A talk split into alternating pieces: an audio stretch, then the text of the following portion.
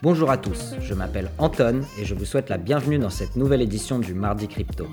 Chaque semaine, pour vous éviter d'être noyé dans la masse d'informations, j'essaye de résumer en 15 minutes seulement les événements importants qui se sont produits dans l'univers de Bitcoin et des crypto-actifs.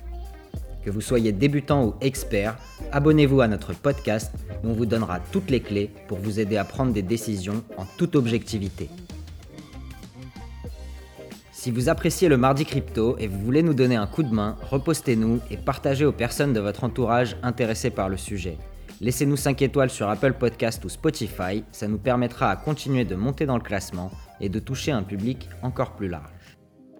Allez, on attaque. Cette semaine, le podcast sera un peu plus tourné vers les débutants, car il est important de comprendre comment marche Bitcoin et pourquoi c'est une grande innovation.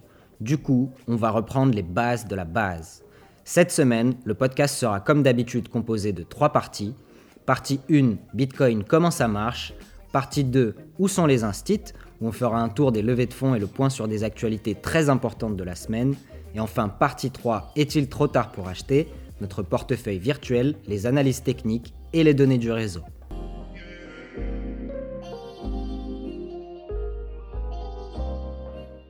C'est parti pour la partie 1, Bitcoin, comment ça marche Bitcoin, c'est une forme de monnaie électronique. Alors que la majorité des monnaies reposent sur l'utilisation d'un tiers de confiance, comme une banque ou un fournisseur de paiement, Bitcoin est soutenu par un réseau d'utilisateurs. C'est un réseau ouvert, c'est-à-dire que n'importe qui peut devenir un utilisateur en téléchargeant simplement un programme informatique libre de droit et se connecter au réseau Bitcoin sur Internet. Les utilisateurs du réseau peuvent s'envoyer des transactions. Lorsqu'une transaction est réalisée, tous les ordinateurs du réseau vérifient cette transaction pour s'assurer qu'elle est valide. Par exemple, ils vérifient que les jetons Bitcoin existent et qu'ils appartiennent bien à la personne qui envoie la transaction. Parce que tout le monde vérifie tout, personne ne peut se faire arnaquer. Les nouveaux jetons sont créés à travers un processus qui s'appelle le minage, qui est réalisé par des utilisateurs appelés les mineurs. N'importe qui peut devenir un mineur. Cependant, le minage, qui est en fait la réalisation de calculs, demande des ressources électriques importantes. Toutes les 10 minutes, selon un processus qui se rapproche d'une loterie, un mineur chanceux place un bloc de la blockchain et reçoit des nouveaux bitcoins, 6,25 bitcoins actuellement. Imaginez que pour participer à cette loterie, vous devez dépenser de l'énergie, donc consommer de l'électricité. Et que plus vous dépensez d'énergie, plus vous avez de probabilité ou de chance d'obtenir des nouveaux bitcoins. Cependant, même un petit mineur isolé peut créer un bloc et recevoir la récompense, ce qui est arrivé récemment aux mineurs de Solo Pool. Au début, en 2009, la récompense par bloc était de 50 bitcoins toutes les 10 minutes. Mais cette récompense diminue tous les 4 ans, jusqu'environ l'année 2140, où la récompense sera de 0 bitcoin. À ce moment, il y aura 21 millions de bitcoins en circulation et jamais plus aucun bitcoin ne pourra être créé. Les mineurs se rémunéreront à ce moment entièrement grâce aux frais de transaction. Ce design, appelé proof of work ou preuve de travail, est sûrement l'une des caractéristiques les plus élégantes de Bitcoin. Les mineurs fournissent un service au réseau en investissant des ressources énergétiques dans le minage. Ils confirment les transactions que les utilisateurs s'envoient. Les mineurs combinent les transactions du réseau en ce qu'on appelle des blocs et le mineur qui gagne la loterie, entre guillemets, place un bloc qui regroupe des transactions et qui est accepté par le réseau entier. Pour résumer, quand vous faites une transaction, vous envoyez cette transaction à tout le réseau qui se charge de vérifier si elle est valide et vous n'avez donc pas besoin de passer par un tiers de confiance pour le faire. Ce sont les mineurs qui se chargent de la sécurisation du réseau et de la validation des transactions. Ce processus est fondamental parce qu'il permet la sécurisation du réseau. Plus le réseau consomme d'électricité, plus il devient difficile à attaquer et détruire. C'est aussi ce mécanisme de preuve de travail qui empêche le phénomène de double dépense, où un utilisateur enverrait deux fois le même Bitcoin à deux personnes différentes. Seulement une des deux transactions sera validée par le réseau au final. Pour illustrer ça, Imaginez que vous n'avez que 10 euros dans votre compte en banque et vous devez 10 euros à deux personnes différentes. De la même manière que votre banque vous empêchera de dépenser de l'argent que vous n'avez pas, le réseau Bitcoin rejettera la deuxième transaction qui serait non valide et vous ne pourrez pas envoyer le même Bitcoin une deuxième fois à une autre personne. Enfin, il est important de noter que les utilisateurs du réseau ne s'identifient pas avec leur vrai nom. À la place, ils utilisent des adresses Bitcoin, qui sont une suite de chiffres et de lettres qui paraissent aléatoires. Ces adresses ne peuvent pas toujours être liées à une personne morale ou physique, et cette monnaie électronique peut être utilisée de manière relativement anonyme. En fait, on dit pseudonyme. Cependant, les garanties d'intimité ne sont actuellement pas suffisantes et il faut assumer à l'heure actuelle que vous n'êtes pas complètement anonyme sur ce réseau, contrairement à ce qu'on pourrait penser. D'ailleurs, des entreprises comme Chainalysis ou CipherTrace travaillent avec les gouvernements pour déterminer des adresses Bitcoin sur lesquelles de l'argent serait blanchi ou qui serait utilisé par des terroristes. Pour résumer tout ça, Bitcoin est un réseau monétaire alternatif qui permet d'envoyer de manière sécurisée de la valeur sur Internet de manière pseudonyme, sans possibilité de censure et sans possibilité de triche, ce qui n'est pas possible dans le système financier actuel.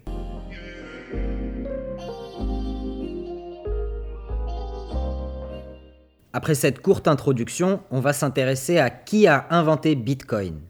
Bitcoin a été inventé par Satoshi Nakamoto.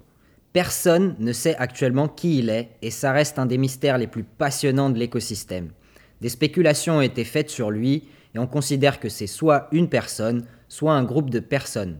Le documentaire de Rémi Forte sur Arte qui s'appelle Le mystère Satoshi est excellent si vous voulez creuser le sujet.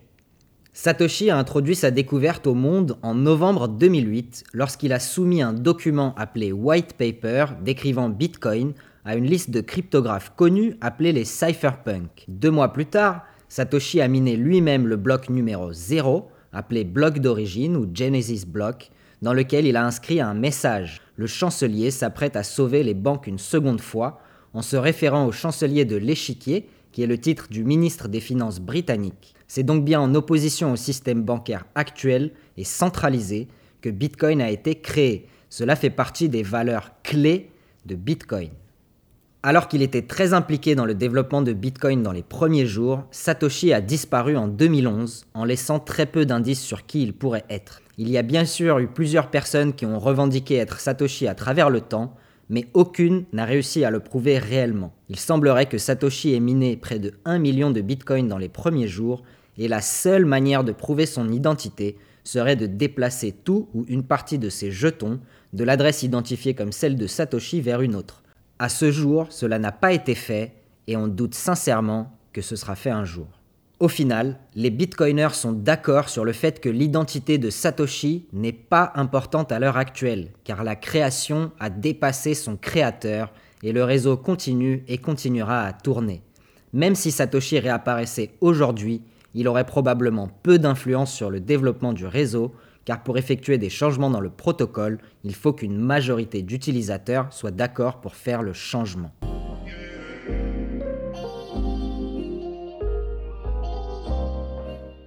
Qui contrôle Bitcoin?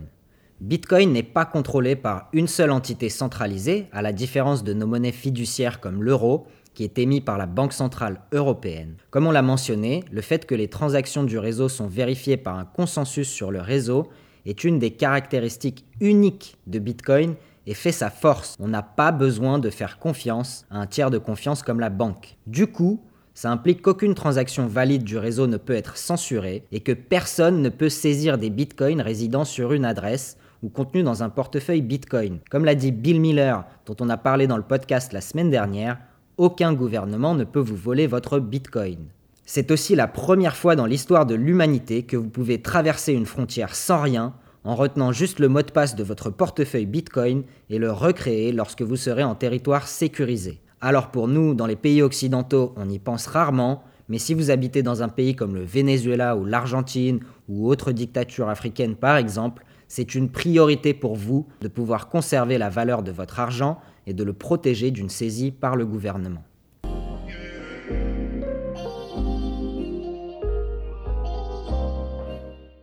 On termine donc cette première partie qui n'est qu'une courte introduction au Bitcoin par la question est-ce que Bitcoin est anonyme? C'est une erreur commune que de penser que les transactions Bitcoin peuvent être réalisées de manière anonyme.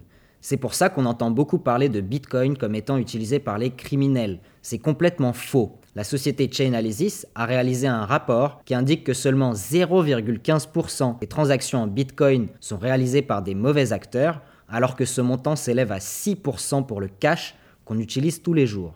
Le Bitcoin offre donc un nouveau de pseudonymité que le système financier traditionnel n'offre pas. Cependant, les transactions en cash sont actuellement plus anonymes que les transactions en Bitcoin. Les développeurs de Bitcoin travaillent intensément sur des outils qui permettent de cacher les transactions et d'ajouter des couches d'anonymité, ce qui sera bien utile pour toutes les personnes vivant sous des régimes dictatoriaux ou celles qui ont besoin d'une anonymité totale.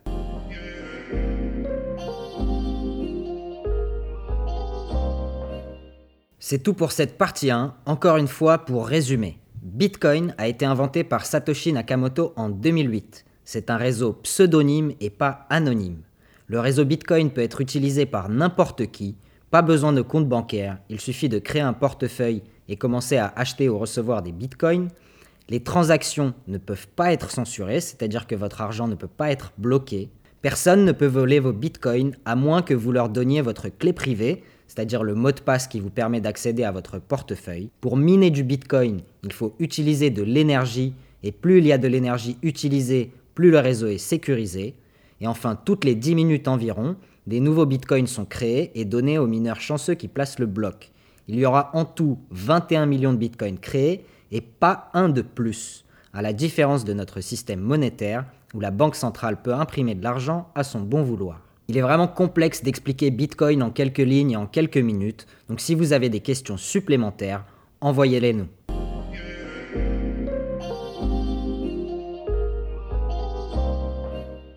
On passe tout de suite à la partie 2, où sont les instits, où on fait le point sur le lever de fonds de cette semaine et les actus des gros acteurs. En ce qui concerne les levées de fonds de la semaine dernière, seulement 171 millions d'euros sont investis dans les startups crypto qu'on a pu retracer cette semaine. Encore une fois, beaucoup de fonds investis dans la DeFi, le gaming, les NFT et l'infrastructure. Par contre, on avait mentionné dans les derniers podcasts de l'année dernière que la croissance du réseau et de l'écosystème se ferait probablement à coup de fusion-acquisition. Et ça n'a pas raté. Cette semaine, c'est Coinbase qui nous surprend en annonçant le rachat de FairX, une place d'échange, donc une bourse de produits dérivés régulée par la CFTC qui est le second plus grand régulateur financier américain. Le montant de la transaction n'a pas été dévoilé, mais c'est un pas de plus dans la légitimisation des sociétés crypto pour la finance traditionnelle. On peut aussi mentionner un nouveau fonds d'investissement qui vient de se créer, FTX Ventures. Il a été financé à hauteur de 2 milliards de dollars et ces fonds vont servir à investir dans l'écosystème et donc dans les startups pour le développement du gaming et du Web3. On peut évidemment s'imaginer qu'une grosse partie de ces investissements ira dans la chaîne Solana, qui est très soutenue par FTX et ses partenaires, et qui se place directement comme concurrent à Ethereum. D'ailleurs, nul autre que Bank of America soutient que Solana pourrait devenir l'équivalent de Visa dans l'écosystème crypto. Autre très grosse news cette semaine, dont on a vu très peu d'écho dans la presse l'Iran va autoriser les paiements en Bitcoin pour le paiement international. L'Iran, qu'on aime ou qu'on n'aime pas, et quoi qu'on en pense de manière politique, c'est quand même un pays de 83 millions d'habitants, qui est constamment sous sanctions internationales et déconnecté du système financier traditionnel. S'ils arrivent à contourner ces sanctions grâce au Bitcoin, ça posera un gros précédent pour tout autre pays qui voudrait utiliser un système monétaire alternatif et contester la primauté du dollar dans l'économie mondiale. C'est une très grosse nouvelle et c'est une affaire à suivre. Et enfin, une dernière news importante, le maire de Rio de Janeiro annonce que la ville va investir 1% de sa trésorerie en Bitcoin. Eduardo Paes a dit à ce sujet, Rio de Janeiro a tous les atouts pour devenir la capitale tech de l'Amérique du Sud. Les événements comme la Rio Innovation Week contribuent à renforcer l'image de la ville comme endroit idéal pour vivre, travailler et innover. La nouvelle loi qui a été passée permettra également aux fonctionnaires de la ville de se faire payer une partie de leur salaire en Bitcoin, et le maire a annoncé que tous les impôts payés en Bitcoin obtiendraient une remise de 10% sur le montant total. C'est encore un grand pas dans la légitimisation de Bitcoin comme réserve de valeur. Comme d'habitude, vous pourrez retrouver tous les liens vers les articles utilisés pour créer ce podcast dans la newsletter, à laquelle vous pourrez vous abonner grâce au lien Snipfeed dans la description.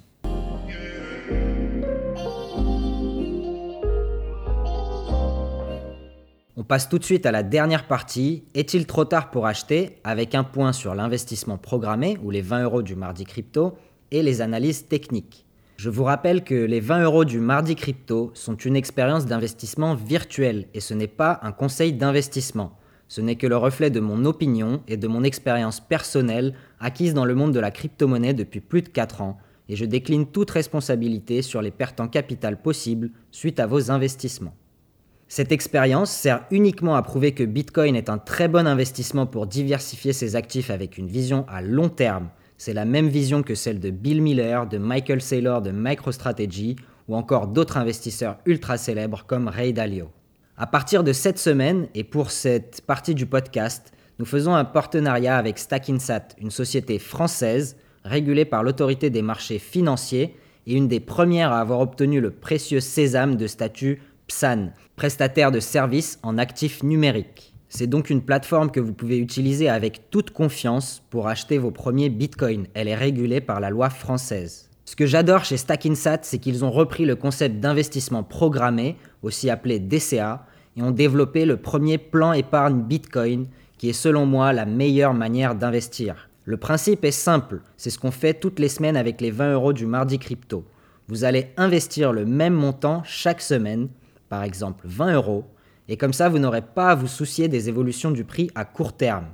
Ça permet aussi de lisser le prix moyen d'achat, c'est-à-dire obtenir un prix moyen plus avantageux que si vous investissiez tous vos sous d'un coup, car le Bitcoin monte et descend chaque semaine et il est difficile de savoir à quel prix acheter. Sur Stackinsat, vous pouvez programmer un virement chaque semaine ou chaque mois et la société fera automatiquement à votre place l'achat de Bitcoin et le virement vers votre portefeuille Bitcoin sécurisé.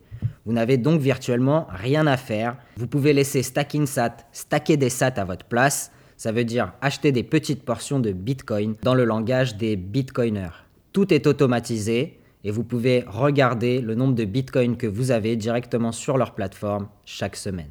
On parlera la semaine prochaine plus en détail de comment acheter vos premiers Bitcoins et les sécuriser.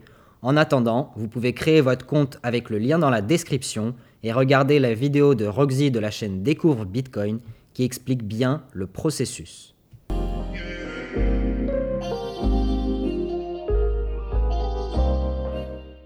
Cette semaine, 20 euros sont investis à 36 842 euros par Bitcoin. On, obtient en échange 54 284 Satoshi ou 0,00054 284 Bitcoin. Performance depuis la création du portefeuille en juillet. Capital investi 380 euros. Valeur totale du portefeuille 325 euros. Perte 55 euros ou environ 15%. Le portefeuille est toujours en perte, mais Bitcoin est notre plan épargne pour le futur et c'est aussi un de nos outils pour se protéger contre l'inflation rampante d'aujourd'hui. L'euro a déjà perdu entre 30 et 40% de sa valeur depuis sa création, et avec une inflation de 5% dans la zone euro actuellement, cette dépréciation de votre argent n'est pas prête de s'arrêter. On est donc extrêmement content de pouvoir continuer à acheter du Bitcoin pas cher.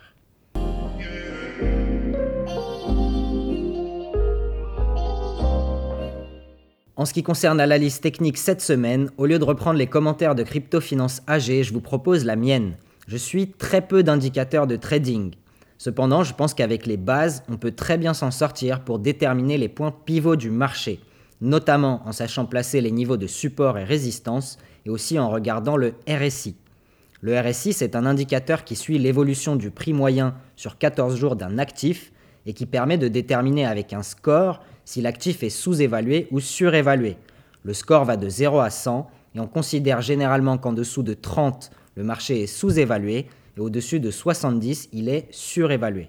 Sur le graphique journalier de Bitcoin, on peut voir que le RSI sur une période journalière a touché le niveau de 28 ou le score de 28 le 8 janvier 2022, ce qui n'était pas arrivé depuis la journée destructrice du 19 mai qui a vu le Bitcoin plonger de 30% et toucher les 31 000 dollars sur une seule journée avant de se reprendre. Quelques semaines plus tard, nous avons atteint un plus bas sous les 30 000 dollars et ce niveau n'a plus été atteint à la baisse depuis, ce qui en fait maintenant un niveau de support extrêmement fort. En surveillant le RSI, je pense qu'on a également atteint un support très fort autour des 41 000 dollars aujourd'hui et qu'il sera difficile d'aller plus bas. Ce n'est que ma propre analyse et c'est entièrement une spéculation. Je ne prétends pas prédire l'avenir. Encore une fois, pour moi, il faut regarder le Bitcoin à long terme, et à long terme, il dépassera probablement le marché de l'or comme actif de réserve et comme actif de protection contre l'inflation. Je vous laisse vous informer par vous-même sur ce que c'est un support, une résistance et le fonctionnement du RSI. Il y a de nombreuses sociétés et sites web comme Investopedia qui définissent très bien ces termes.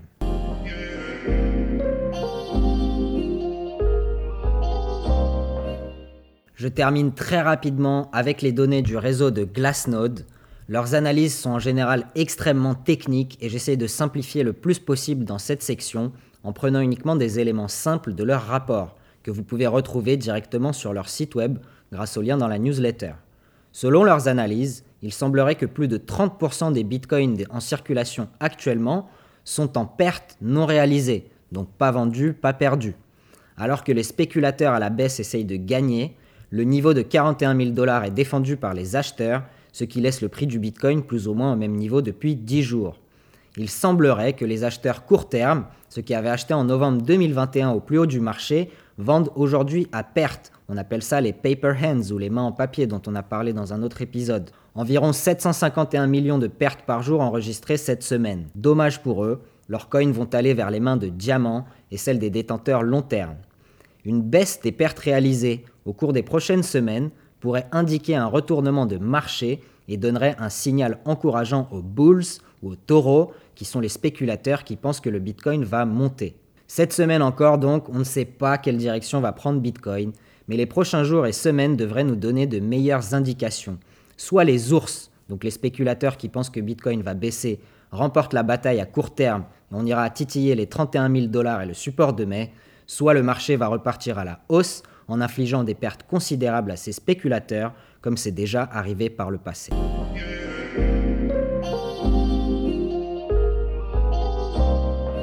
Voilà, c'est tout pour cette semaine. Désolé pour la longueur du podcast, on a largement dépassé les 15 minutes qui nous étaient imparties, mais il était important de faire le point sur pas mal de choses, et notamment de reprendre les bases de Bitcoin, qui est vraiment différent de tous les autres altcoins à mes yeux.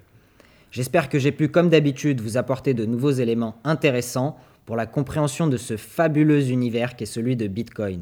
N'hésitez pas à m'envoyer vos questions sur nos différents réseaux sociaux à travers le lien Snipfeed dans la description et n'hésitez pas à commencer à stacker des sats avec StackingSat. Cette semaine, on termine par une citation de Paolo Coelho pour changer de Lao Tse. Le guerrier de la lumière cherche toujours à s'améliorer. Chaque coup de son épée porte en lui des siècles de sagesse et de méditation. Chaque coup doit avoir la force et l'habileté de tous les guerriers du passé qui, aujourd'hui encore, continuent de bénir la lutte. Chaque mouvement au combat rend hommage aux gestes que les générations antérieures ont voulu transmettre par l'intermédiaire de la tradition. Le guerrier développe la beauté de ses coups. Je vous souhaite une excellente semaine à tous et je vous dis à la semaine prochaine.